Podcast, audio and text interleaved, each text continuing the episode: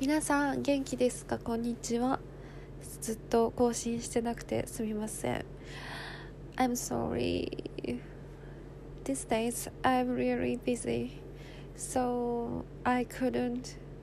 post this podcast so I'm so sorry and yeah I will post this podcast and okay maybe next time I will record this podcast so please wait and please あ楽しみに待っててくださいそれではまた次回です